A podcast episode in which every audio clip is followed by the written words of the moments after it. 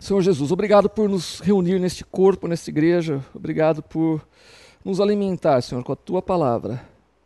Obrigado pela comunhão dos irmãos e por esta oportunidade, Senhor, de aprender sobre cosmovisões concorrentes, Senhor, da única verdade, que és tu, Senhor. Sabemos que tu és a verdade e te pedimos que sejas conosco nesta aula, que me uses como teu instrumento pelo poder do teu Espírito, Senhor. Apesar das minhas falhas, minhas limitações, meus pecados, para que eu possa dar uma aula útil aos irmãos, Senhor. E que tu sejas glorificado nisso, Senhor. Amém. Então vamos lá, irmãos. Eu estava na dúvida entre dar uma aula sobre pós-modernismo ou dar uma aula pós-moderna para vocês e deixar vocês com o desespero na mão aí e que se virassem. Mas aí é, o, o, Dani acabou me convencendo, não, dá, dá uma aula sobre o pós-modernismo, mais sensato. Né? É, achei essa, essa, gravura bastante exemplar né, do que é, é assim, um, resumo do pós-modernismo, né, de que tudo é relativo, né, só que é uma afirmação autocontraditória, né, tudo é relativo mesmo, menos esta afirmação. Né, mas vamos lá, só para a gente começar a aula. Antes, uma, uma pergunta para os irmãos. de que forma vocês entendem que nós apreendemos a, a realidade? Né, através de Deus ou através da razão?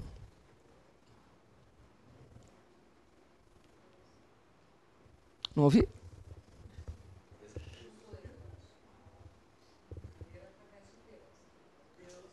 Sim. É muito interessante, né? A pergunta parece simples, mas a pergunta é capciosa, é extremamente capciosa. Por quê?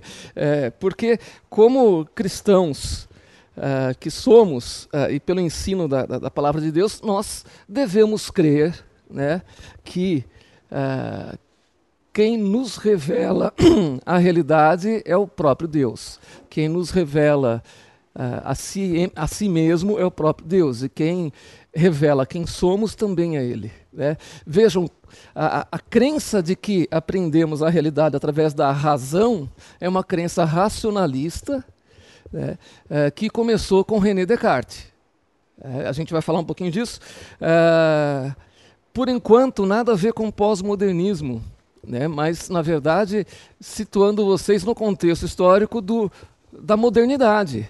A modernidade exaltou a razão humana né? a, a, a, aquilo que torna-nos possível apreender a realidade, né? o que é um, um, um, esteio desmedido né, da razão. Né? Ela não é tudo isso. Mas, contaminados que somos pela modernidade, a gente tende né, a dar uma ênfase excessiva à razão humana. Né? Uh, mas até aí estamos no modernismo. E antes de entrarmos de cara no pós-modernismo, falar um pouquinho sobre estatística. Vejam que interessante: é, 66% dos americanos creem que não existe aquilo que a gente possa chamar de verdade absoluta. Ou seja, são pós-modernos por definição. Né? Entre os jovens, essa proporção é ainda maior. 72% dos jovens não crê que exista uma, uma, moral absoluta, valores absolutos, etc. E vejam que eh, os evangélicos americanos não, não estão por fora dessa onda, não. Mais da metade deles né, acreditam que não existam absolutos, o que é algo completamente compatível com a fé cristã. Né? Uh, como entender isso? Né? E, e, é curioso que quando a gente fala, ah, é, tantos por cento dos americanos né, não creem né, em tal coisa. Né? É, é, isso também é uma contradição de termos, né?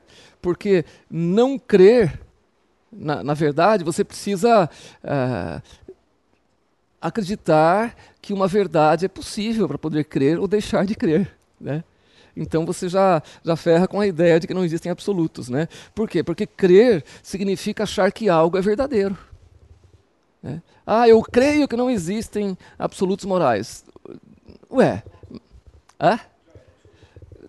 já é um absoluto e já está partindo de, de, uma premissa de que é possível existir uma verdade. Né? É, mas é interessante o seguinte: quando a gente fala de que mesmo os, os evangélicos não, não, não creem em absolutos, tal, é, nós não estamos falando aí sobre a busca da verdade, né, sobre como apreendemos a, a verdade das coisas. Né? Estamos falando de algo mais simples, na verdade, estamos falando de moralidade. É, é, é, é aí que a coisa pega. Né? Nós tendemos a, a ser é, pré-modernos na nossa fé, tendemos a ser modernos na forma como a gente lida com a ciência é, e com o conhecimento em muitos campos, né? É, afinal de contas, sempre que a gente vai citar um, um, fato, a gente procura estar respaldado, né? É, ah, um artigo científico, as evidências científicas mostram que esta crença na ciência é uma crença racionalista que veio com a modernidade. Então a gente é pré-moderno em algumas coisas, moderno em outras, mas quando chega nos costumes e na moral, a gente é pós-moderno. É, é, é, disso que a gente está falando aqui. É. Não, não existem, não, é, não existem absolutos. Estamos falando de moralidade. É. É, é, é aí que se torna meio conveniente escorregar para o pós-modernismo, né? na hora de falarmos de moralidade. É, e vejam, em, um exemplo. Em todas as épocas, todas as culturas, né, e também para todas as religiões, a sexualidade sempre foi uma coisa muito regulada. É? É, através de diretrizes mais severas até do que outras áreas da vida. Mas de repente, a gente está numa, numa época em que o sexo fora do casamento passou a ser aceito como uma coisa normal. Né? E olha que coisa curiosa. É, é, se a gente lembrar ali dos anos 60, né? É, o, o, movimento hippie, né? contra a cultura, é, é, os, os, jovens que fugiam de casa, né? iam para a Califórnia surfar e fumar maconha, é, e é, encaravam o sexo fora do casamento como algo normal, moralmente aceitável, né? ou seja, a, aquela revolução sexual, em plena revolução sexual, quase 70% dos americanos achavam errado fazer sexo antes do casamento. Né? E, em 87, nova pesquisa sobre a mesma coisa, né? em, em pleno pavor que a AIDS causou, é, opa, promiscuidade dá, dá problema, olha aí, né? A AIDS começa a aparecer e matar a gente. O que, que você vai pensar? Vai aumentar a quantidade de gente que acha que sexo fora do casamento é um problema. Não, não aumentou, né? Diminuiu, né? Aí só, só 46% consideravam errado o sexo antes do casamento. Em 92, 33%. Então, assim, o que está acontecendo? É, como entender isso? Né? Que, que, raios é esse, esse fenômeno? É, as pessoas estão descartando os absolutos morais que sempre tinham sido honrados. E vejam, peguei sexo fora do casamento como exemplo, né? Mas a gente pode falar e lembrar também que antigamente matar uma criança no útero era um ato horrível. Né? Hoje é permitido por lei em muitos lugares em outros é ainda estimulado e se transformou é, até mesmo em algo bom, um, um, direito constitucional. E assim também a, a, a eutanásia. Eutanásia de deficientes, é, deficientes físicos ou mentais, eutanásia de idosos, né, em muitos países em que isso já é, é um procedimento legal, estimulado pelo Estado. É, estamos falando aqui então de relativismo moral. Como é que isso foi acontecer? Houve uma mudança de cosmovisão, né? a, mudança para o pós-modernismo. O, o, James Sarr diz uma, uma, frase que eu achei muito, muito uh, didática. Né? Ele diz: o reconhecimento da morte divina é o princípio da sabedoria pós-moderna. Então, assim, o pós-modernismo se funda neste reconhecimento da morte de Deus. Né? Curiosamente, como é um movimento completamente autocontraditório, ele se suicida o tempo todo, uh, isso também é o fim da sabedoria pós-moderna. Né? Porque o pós-modernismo sempre comete suicídio no final. A gente vai ver isso. É, é a cosmovisão menos consistente das que a gente já estudou e vai estudar. Né? Em parte porque ela, ela não veio da filosofia, ela veio da sociologia, do campo de estudo do comportamento humano. É, Vamos continuar. Por causa do pós-modernismo, podemos dizer que a nossa, nossa era se encontra à deriva, né? sem rumo, aquele barco ali que sem motor ou não tem vento para impulsionar velas, então está à deriva sem saber como chegou ali e nem para onde ir. É, sobre pós-modernismo, não existe nem consenso sobre o que é isso. Dependendo do, da, da, disciplina de origem do estudioso, cada um vai é, dar uma definição diferente sobre o que é pós-modernismo. É, é, uma delas é essa: uma constelação frouxamente estruturada de disciplinas efêmeras, como estudos culturais, estudos de homossexuais e lésbicas, estudos científicos e teoria pós-colonial. Né? É esse pupurri de estudos sociológicos que seria pós-modernismo. Mas eu penso que a melhor definição a mais didática, a mais fácil de explicar as consequências do pós-modernismo é essa definição que é do Lyotard. A incredulidade em relação às metanarrativas. Assim, o pós-modernismo fez com que deixássemos de acreditar na existência de metanarrativas. Estava esperando a pergunta. Afinal, o que são metanarrativas? É, metanarrativa é a, a crença de que há uma história única e maior por trás das histórias menores e fragmentadas. É. Uh, a gente pode observar isso facilmente, por exemplo, em algumas obras literárias uh, em que uh, uma obra de ficção. Você está lendo uma obra em que a cada capítulo se passa num, num contexto diferente, com personagens diferentes, mas há uma trama que une essas várias historietas, que você ainda não está ciente da trama, mas ela existe porque essa história tem um autor, o autor concebeu essa história, e aí, até o final da, dessa obra, você vai entender como aquelas diferentes narrativas se organizam em função de uma narrativa maior concebida pela mente do autor. Essa narrativa maior é a metanarrativa.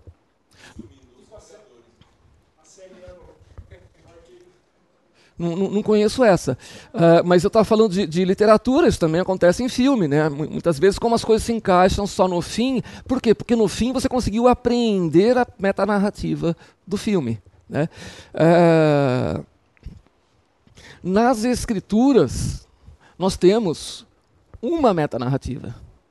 Então a gente lê lá a história de, de Ruth e Boaz. É uma bela história de amor uma bela história de amor fiel, né? O amor recede, né? O amor sacrificial, o amor leal, né? Mas ela é só isso? Não, não. Ela nos diz algumas coisas acerca da história maior das Escrituras, que é a história de como um Deus justo e misericordioso, de como esse Deus se encarna, assumindo uma natureza humana para resgatar uma humanidade caída. A história de Ruth e Boaz é sobre isso. Né? E assim todas as pequenas histórias da Bíblia. Então existe uma metanarrativa na Escritura que é a metanarrativa da redenção. E, e por que, que é importante entender isso? Pelo seguinte, existe uma metanarrativa na história humana. A história humana não é circular, né, igual os místicos creem, a nova era, é, o, uh, os gnósticos, né, as religiões orientais, não é circular, ela tem um começo, meio e fim. A história humana não é sem sentido, igual o pós-modernismo crê. A história humana, ela caminha para uma direção, uma, uma, direção certa, né, de certeza, ela, ela caminha para um fim, ela tem um propósito. Então existe uma meta narrativa na história humana. Então quando a gente olha para a história humana, e, a gente está enxergando ela com a lente correta, da metanarrativa correta, a gente consegue entender o porquê tudo acontece. E quando a gente lê uma passagem bíblica onde Deus diz que é, é Ele quem comanda as nações e faz tudo acontecer, é Ele quem levanta reis e imperadores e os derruba, e que Ele faz tudo isso por um propósito, é, essa é a metanarrativa. Né? abdicar dela, a, abrir mão da crença numa metanarrativa é abraçar o pós-modernismo, com todas as consequências dele. E é isso que a gente vai ver agora aqui. Não, não, não, não. Uh, como? O prefixo. Sim. sim. Uh, meta narrativa, assim, a história além da história. É, o, o, meta aí no grego é o além de. E metafísica é a física além da física, ou seja, é o, o, o sobrenatural. Como a meta narrativa é sempre metafísica, então há uma correlação estreita. É, é, quer acrescentar algo sobre isso? Mas é, é, é essa é a correlação.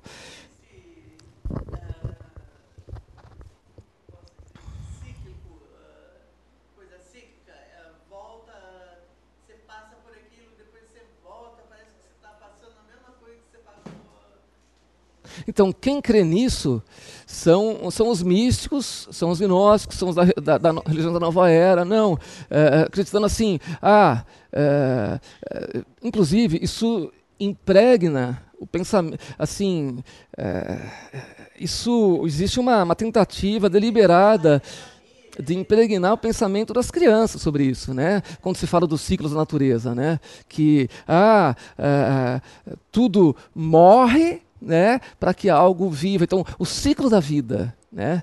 Veja, a vida não é sempre cíclica, não. A vida caminha para um. Né? as próprias leis da física negam que a natureza seja cíclica. A, lei, a, a segunda lei da conservação da, da, da, energia, né? da termodinâmica, né? a, a, a tendência da, da entropia, isso nega que a, a natureza seja cíclica. Né? O, o do cadecismo, né? Você reencarna, está sempre morrendo e reencarnando.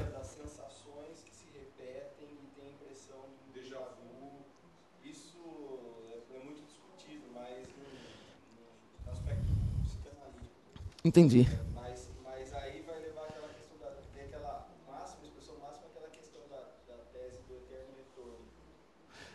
Mas... É, ali alcança a expressão máxima. Porque, num certo sentido, estamos sempre repetindo. Repetimos os mesmos erros, né, os mesmos pecados. Mas, por eh, se a gente olhar essas repetições é, com maior distância, né, se, se, somos, se somos crentes, essas repetições elas tendem a perder força, perder intensidade, né, eh, elas caminham em direção àquilo que a gente chama de santificação. Sim,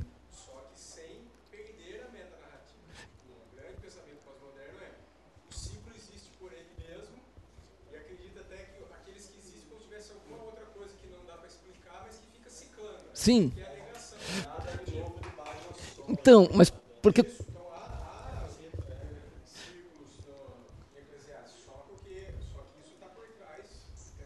Isso. Exato, existe. Isso. Existe sabedoria.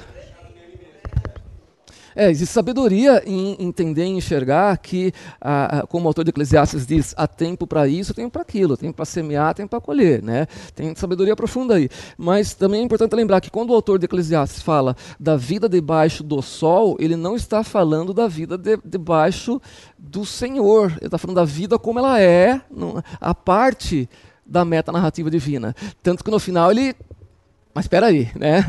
Aí ele amarra, é isso, pastor? Quer complementar? Então, estou à disposição, mano.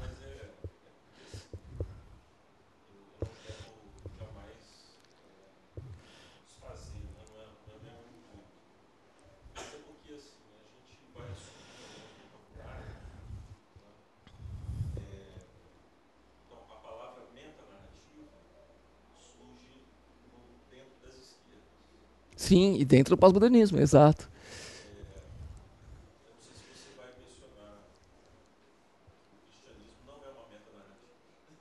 Tá, tá. É, é, não, mas, mas. Certo.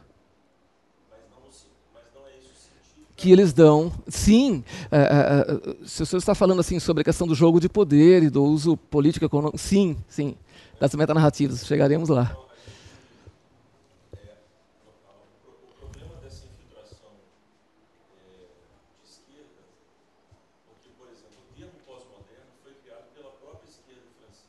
Sim. Para se desviar dos dilemas que ela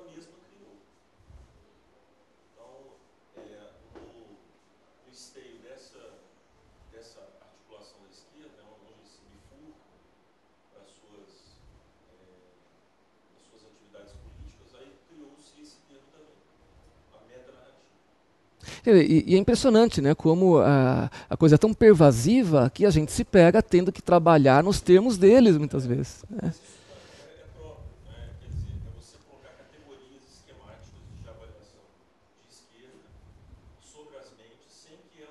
Isso. Sem que elas se vejam permeadas. Sim. Sim. A pessoa começa a aderir a esse tipo de vocabulário. Então, hoje na igreja, de ponta a ponta, você vai é, ver, todo mundo fala que a escritura é uma meta narrativa. Eu já vi uma, uma vez na, no debate que eu fiz, uma, um, um graúdo aí do presbiterianismo, né? não vou dizer o nome por questões éticas, falando que o cristianismo também é uma ideologia. Ô louco. É, está cedendo terreno para a esquerda ao, ao, Sim, sim. É, mas se quiser explicar agora também, vezes. então tá jóia. Muito bem. Então tá jóia. E, e, e, antes de entrarmos assim na, uh, nos resultados né, de como o, o, o pós-modernismo né, uh, produz e se alimenta da perda de sentido, né? Importante lembrar que uh, nem sempre foi assim. A gente vai entrar no campo das artes, arquitetura e ver como o pós-modernismo ferrou com tudo isso. Mas nem sempre foi assim. Vejam essa obra aqui, que bela. Uh, Os Embaixadores, 1533. Um autor alemão, o Holbein Uh, ela é cheia de significados uh, escondidos, não ocultos, né, mas escondidos nas vestimentas. São, são dois embaixadores franceses uh, na Inglaterra, na época. eles estavam lá com a missão de dissuadir o Henrique VIII de romper com a Igreja Católica por causa do desejo dele se casar com Ana Bolena. mas cada objeto é, nessa imagem é, tem um sentido e um propósito. É.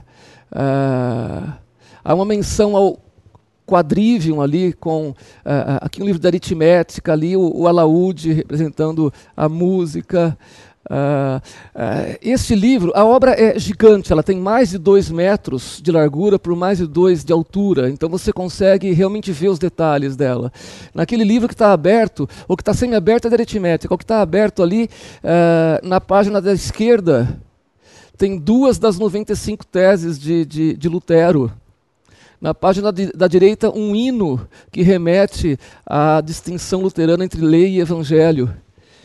Na, na, bancada onde estão com os cotovelos apoiados, muitos instrumentos usados para navegação. Era a época das grandes navegações. Uh, enfim, as referências são inúmeras ali. É, então é, é, uma obra, já estamos na transição para o modernismo, e ainda assim é uma obra rica de significado. Né? Mas tem algo nela que não, não é fácil de enxergar, mas que quando enxergamos, muda a, a nossa imagem e a gente nunca mais consegue enxergar o quadro da mesma maneira. Por que, que a gente vê aí? A gente vê riqueza, opulência, eram dois importantes personagens da época. É. Uh, de certa maneira, remete à sabedoria, né? a presença do quadrivium ali embaixo. Uh, né? Mas vejam, há um objeto anamórfico aqui embaixo. Conseguem discernir o que é? Já sabiam disso ou discerniram agora? Hã? Viram agora?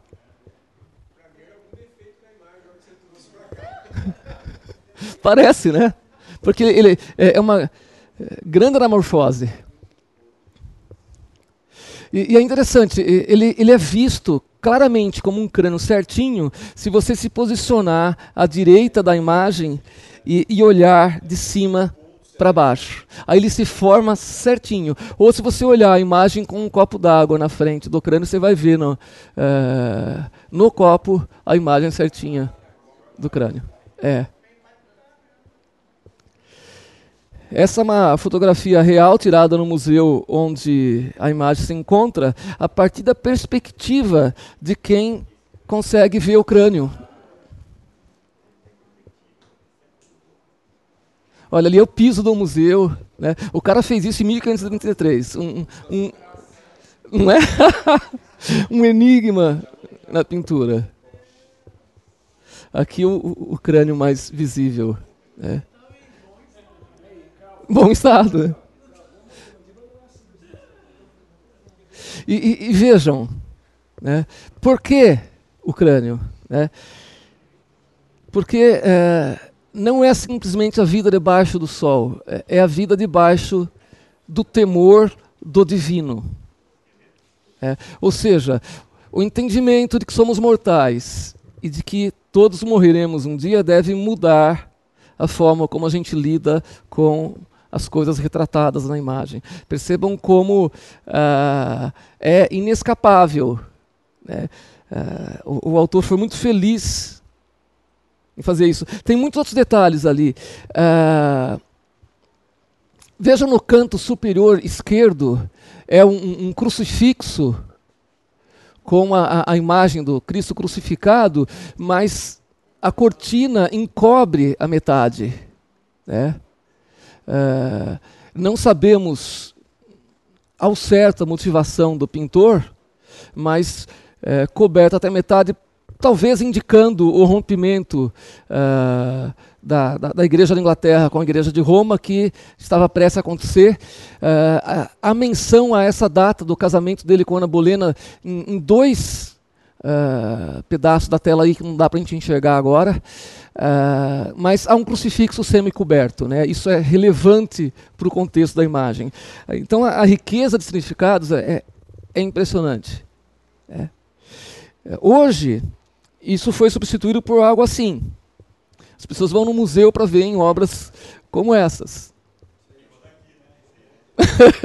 Parece, né? Parece.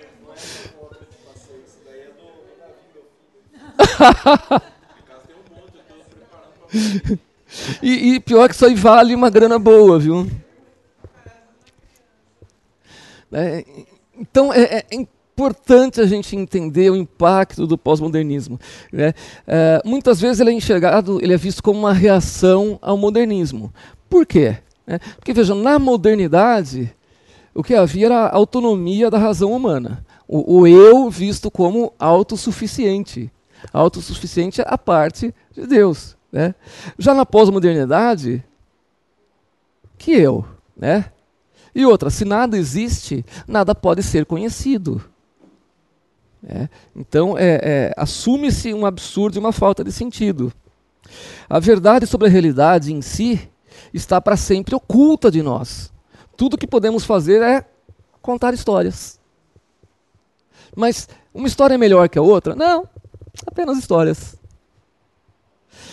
E aí vem o pragmatismo. A verdade só tem valor enquanto ela é útil. É. A única espécie de verdade que existe, então, é a verdade pragmática. E isso vai moldar discurso político, né, os discursos de poder. Né, acho que aí entra no, no campo que o senhor estava sugerindo. Né? Mas acho que a gente chega lá. Se a gente não chegar, o senhor complementa daí. e aí tem uma coisa interessante que é o seguinte: apesar de René Descartes, a princípio, não tem nada a ver com o pós-modernismo, né? o pensamento dele, na verdade, fundou o modernismo, né? ele abriu ao mesmo tempo as portas para o pós-modernismo. Porque vejam, é, Descartes declara, declara saber com, com, uma certeza filosófica que ele, ele, Descartes, é um ser reflexivo, né? um ser que pensa. É, a partir dessa base, Descartes continua com a argumentação de que Deus necessariamente existe e que a realidade é dupla, matéria e mente. É, é, ou, ou, seja, é, Descartes fundou o racionalismo. É aquilo, não, não é Deus que me revela a realidade sobre ele, sobre o mundo e sobre eu mesmo. Não, é a minha razão. E a minha razão é que descobre quem é Deus e descobre como é a realidade e descobre quem eu sou. inverteu. Essa foi a, a perigosa inversão cartesiana. Né? Uh, mas vejam, Olha o salto para o pós-modernismo. Né? É, lembrando ali, penso, logo existo. Vamos considerar mais uma vez esse pensamento de Descartes. Eu penso, logo existo. Isso significa que o pensar cria, né, o eu causa o eu, ou é o eu que cria ou causa o pensar? É, é, a frase é ambígua. Penso, logo existo, porque né, ao pensar, eu existo. Então, é o pensar que gera o eu. Então, o pensar não requer o agente. O pensar apenas produz a ilusão do agente. Saltou para o pós-modernismo. Então, ele deixou a porta aberta para isso. Né? Aí, pós-modernismo vai dizer o seguinte: e se houver apenas o pensar, né? um fluxo de linguagem sem origem discernível, sem direção ou sem significado determinado? caiu, caiu de forma irremediável no pós-modernismo. Então, Descartes abre as portas para isso. Faz sentido?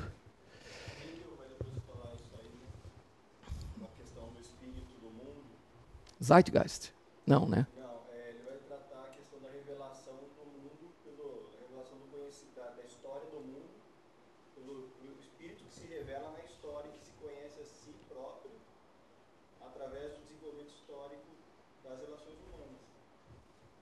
Só que o Hegel, que foi que descobriu isso, ele era o próprio Deus descobrindo-se a si próprio e revelando a si próprio para a humanidade. Sim, mas a- acho que ainda ali não saltou de vez para o pós-modernismo. Ainda está.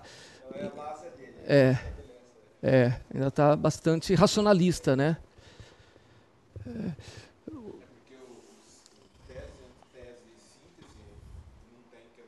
Verdade.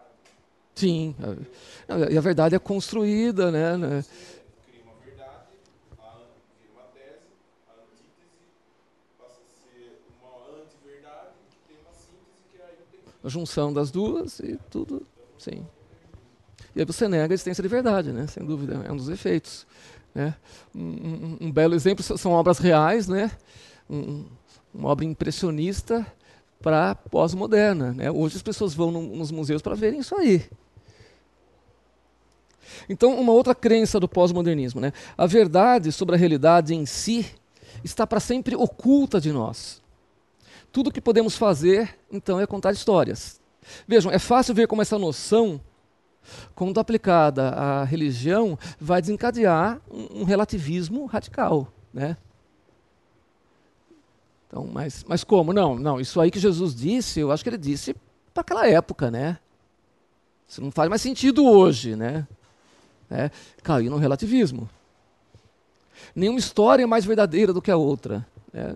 são apenas histórias. Você pode, ela pode ser verdadeira para você, ou você pode usá-la como se ela fosse verdadeira para alcançar o que você deseja.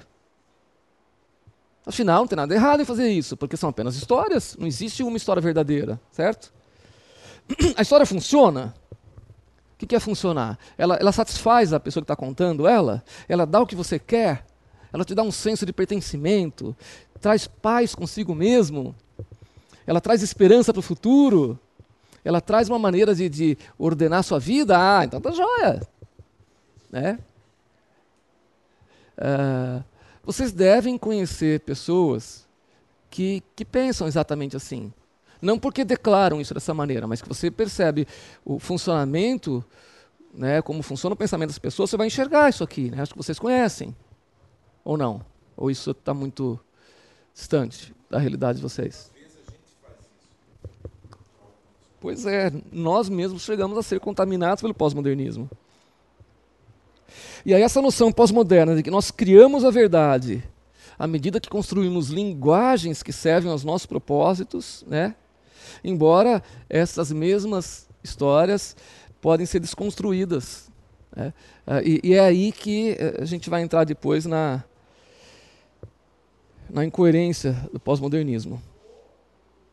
Ah, como o, o pós-moderno ou o movimento pós-modernista entende a coisa? Entende como sendo tudo uma questão de metanarrativa. Então, se não há uma verdade, né, não havendo verdade, vão existir apenas o quê? Apenas metanarrativas. Toda cultura sempre teve a sua. Lembra? Os gregos tinham a sua metanarrativa, os egípcios tinham a sua, né?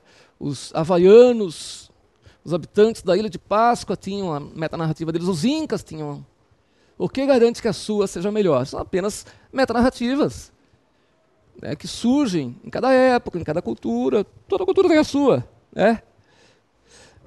É assim que eles pensam. E eles vão dizer algo mais: que essas metanarrativas, né, essas histórias, né, ao servirem como metanarrativas, elas mascaram a luta pelo poder né, é, daqueles que, em qualquer sociedade, controlam os detalhes e a propagação da história. Então, o que, que eles estão dizendo? Não existe verdade. Existem histórias. Algumas histórias são usadas como metanarrativas para fornecer uma ilusão de sentido, uma ilusão de sentido, de coerência, de pertencimento, com o propósito de alcançar ou manter o poder.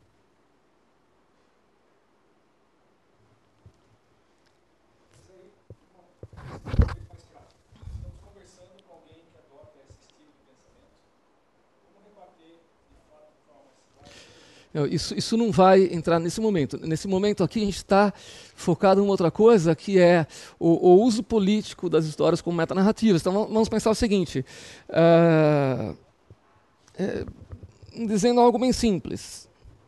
Uh, todo mundo sabe que o Lula roubou. E não apenas isso, né? mas todo mundo sabe que era muito corrupto ladrão, mesmo os petistas sabem. Né? Mas a figura dele é útil a uma, a, a uma metanarrativa da esquerda brasileira.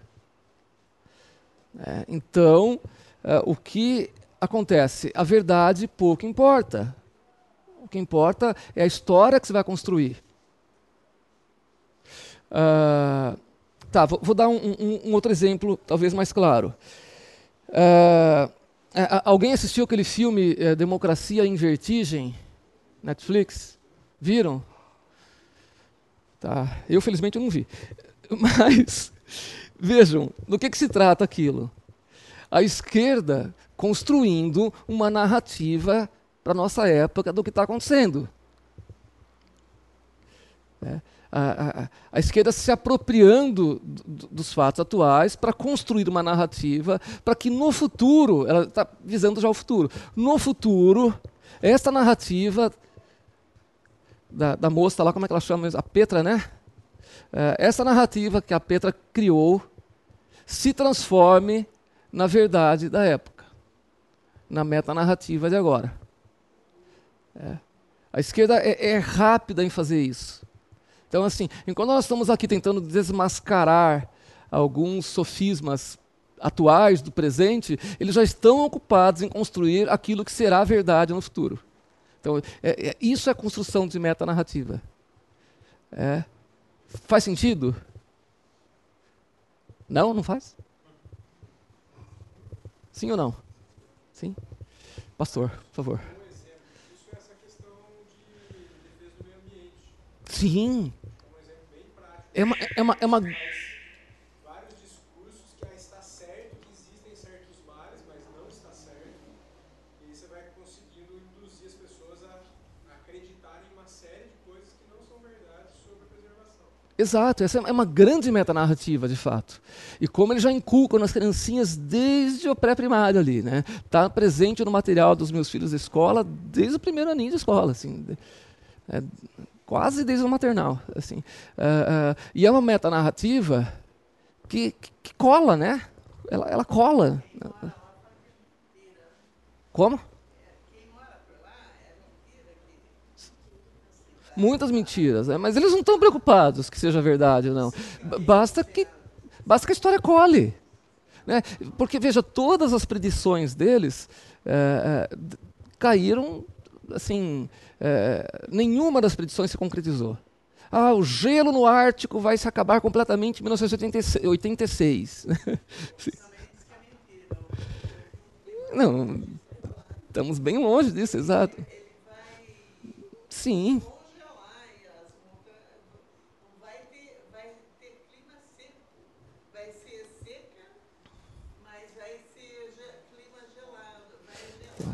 Mas a, a, grande coisa aqui é que eles não se importam se é verdade ou mentira. O importante é que essa metanarrativa tem a finalidade de infundir nas pessoas um, um, um medo do desastre ecológico e um, desejo de preservação a ponto de países soberanos abrirem mão da sua soberania em favor de uma agenda globalista. Né?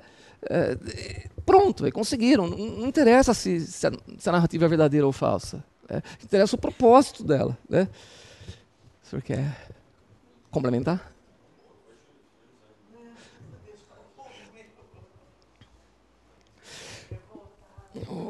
Outro pensamento pós-moderno. Né? O eu substancial não existe. Os seres humanos se tornam o que são por meio das línguas que eles elaboram para si mesmos. Então, é, é, na verdade, eles pensam o seguinte: não somos nós que criamos a linguagem, a linguagem nos torna o que somos.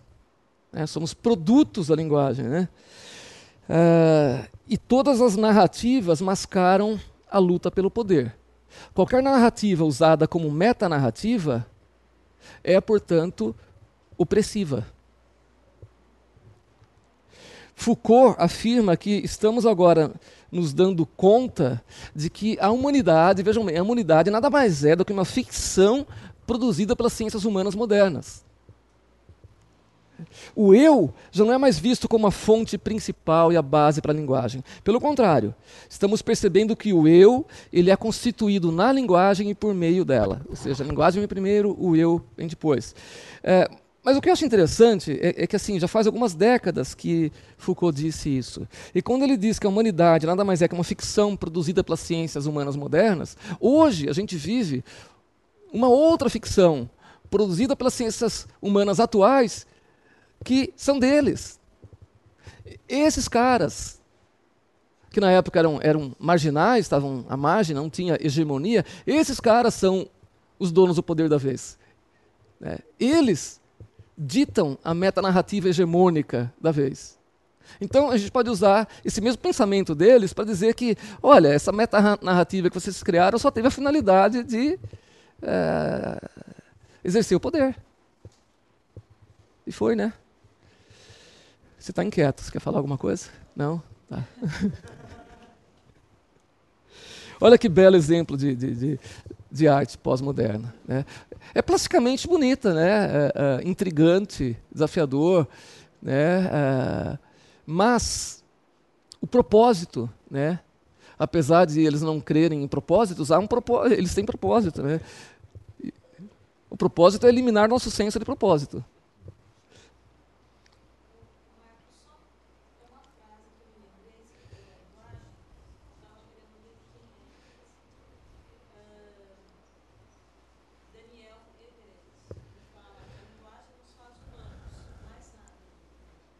A linguagem nos faz humanos e mais nada.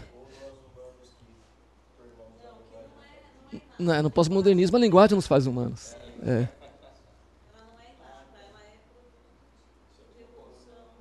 Não, na, na, psicanálise, Lacan vai dizer exatamente isso. Né? É, baseada na linguística estruturalista do Saussure, né? vai dizer que é, é a linguagem que é, traz o eu à existência. É, o, não, inverte. É, é... Como? Sim, sim, uma consequência de Descartes. Uh... Vejam. Sim. Uh... Foi deliberado. É, é o seguinte, percebo que não estou nem na metade da aula.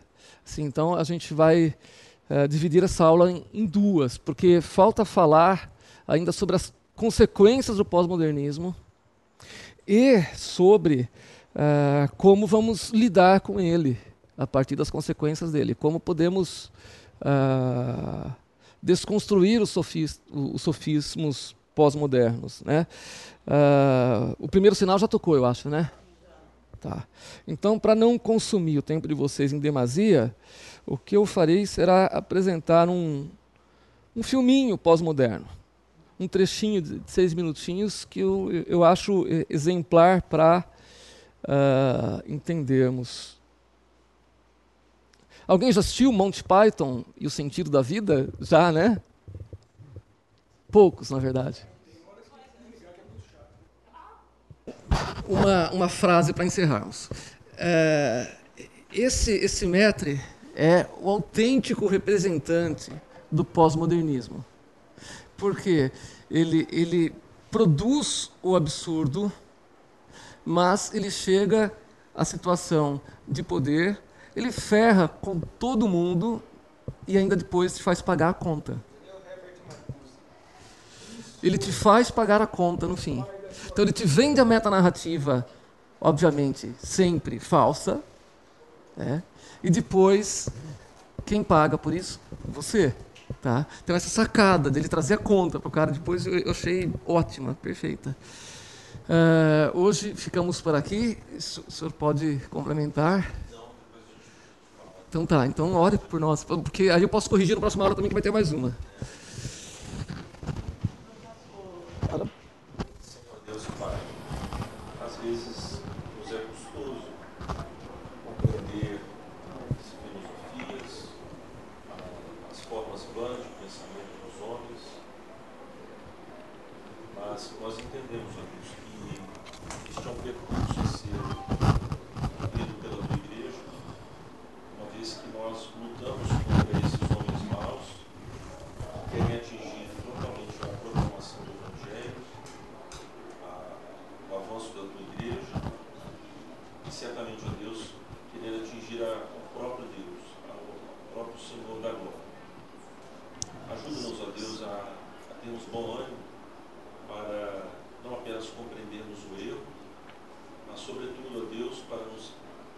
firmarmos na tua santa palavra, na verdade inabalável do Evangelho.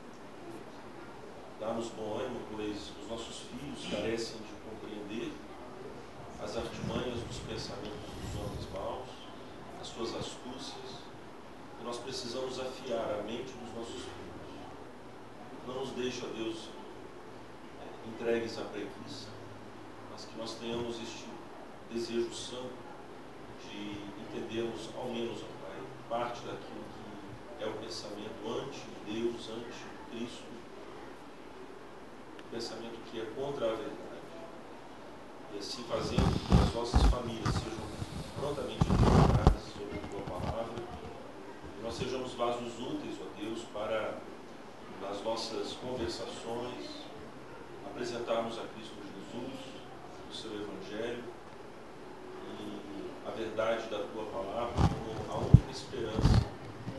âncora para a alma dos homens tão perdidos, tão envoltos nesse teatro de absurdos que nós temos visto a, a raça humana envolvida. Em nome de Cristo Jesus, nós te pedimos, vendo que o Senhor assim nos ouve, atende e caminha conosco para a glória do teu nome. O nome que o Senhor quer exaltar também acima de todo nome, em nome de Cristo Jesus. Amém, Amém Senhor.